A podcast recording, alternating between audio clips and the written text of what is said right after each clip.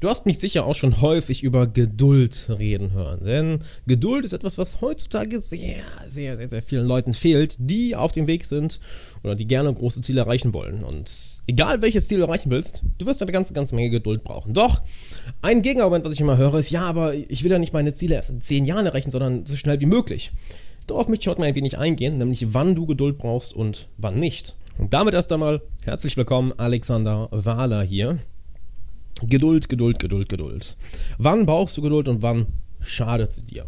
Nun ja, gehen wir einmal auf die Makroebene ein, einmal auf die Mikroebene ein und auf bestimmte kleinere Situationen. Auf der Makroebene, das heißt auf, ich sag mal, der großen Skala deines Lebens, brauchst du Geduld. Denn äh, dir, dir bleibt im Endeffekt gar keine andere, andere Möglichkeit. Egal, was du erreichen willst, sei es, dass du einen fitteren Körper haben möchtest, sei es, dass du Millionär werden willst, sei es, dass du super viel Selbstvertrauen haben möchtest, sei es, dass du ähm, die Welt bereisen möchtest, sei es, dass du dir eine tolle Karriere aufbauen möchtest, dass du eine Fähigkeit meistern willst, keine Ahnung, Schachspielen, Kampfsport, eine, ein Musikinstrument. Es wird viele, viele Jahre dauern.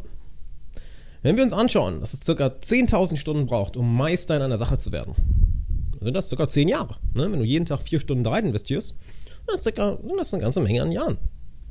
Ich glaube, es wird, wird mal die, die 10-Jahres-Grenze ungefähr gesetzt. Kann auch weniger sein, kann auch ein bisschen mehr sein. Das heißt, lang eigentlich bleibt dir gar nichts anderes übrig, wenn du irgendetwas wirklich, wirklich gut werden möchtest oder wirklich äh, weit im Leben vorankommen möchtest. Das ist auf der Makroebene. Hier ist hingegen die Sache. Auf der Mikroebene, das heißt auf der Tag-zu-Tag-Ebene, auf der Woche-zu-Woche, Monat-zu-Monat-Ebene, da solltest du weniger geduldig sein. Da solltest du so, so viel wie möglich in so kurzer Zeit, wie es nur geht, schaffen. Das heißt, wenn du beispielsweise das Ziel hast, ähm, super durchtrainiert zu sein. Ja, dass du einen guten Körper möchtest, dass du fit sein möchtest, dass du, dass du gesund sein möchtest. Dann ist natürlich ein Ziel, was, über, was du über Jahre hinweg hast. Gerade wenn du, ich sag mal, in einer schlechten Startposition bist, wo ich auch ein Interview mit einem guten Freund von mir, Rico Lanza, letztens gemacht habe, was du auf dem YouTube-Kanal findest. Super interessant. Das hat über 100, 180 Kilo mal gewogen und hat über 100 Kilo abgenommen. Also das ist schon, schon oder knapp 100 Kilo abgenommen. Das ist heftig. Äh, würde ich dir sehr empfehlen, das mal anzuschauen. Das ist auf meinem YouTube-Kanal. Ähm, auf der Makroebene brauchst du natürlich die Geduld. Auf der Mikroebene hingegen brauchst du ein wenig, ich will nicht sagen die Hektik, aber die Ungeduld, dass du sagst, okay, hey, ich brauche jeden Tag mein Training. Punkt.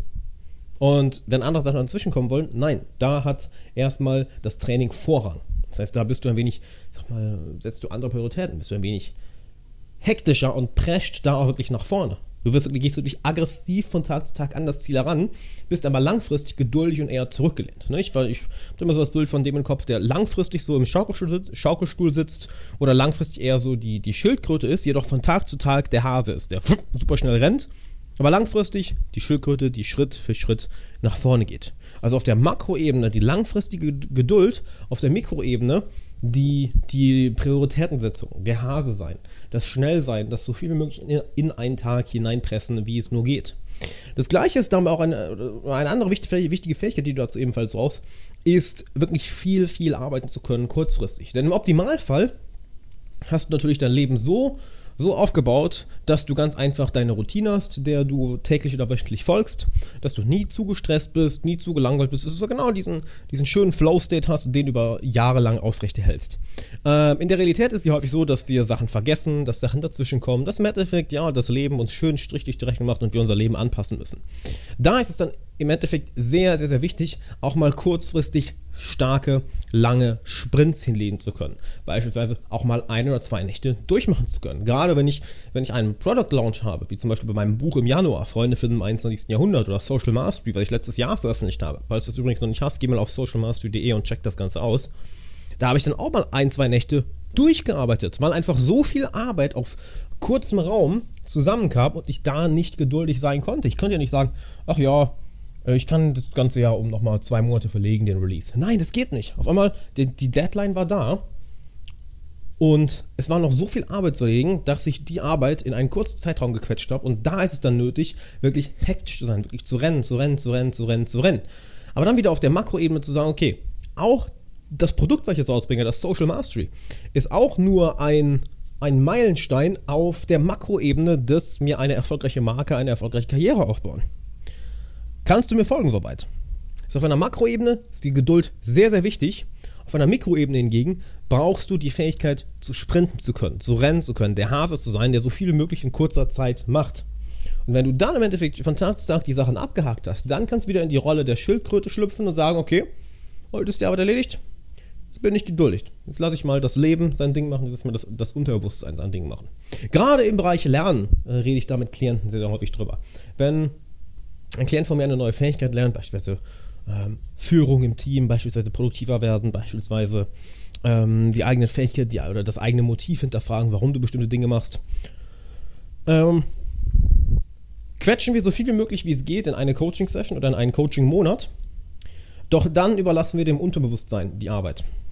Es ist sozusagen, du setzt dich hin, arbeitest an einem Problem für x Stunden, für sagen wir mal zwei bis vier Stunden, vollkommen fokussiert, vollkommen engagiert auf das Problem, doch danach lehnst du dich zurück.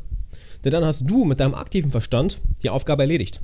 Jetzt brauchst du einfach nur die Geduld, dass dein Unterbewusstsein die Arbeit für dich weitermacht. Wo wir ja keinen Einfluss mehr drauf haben.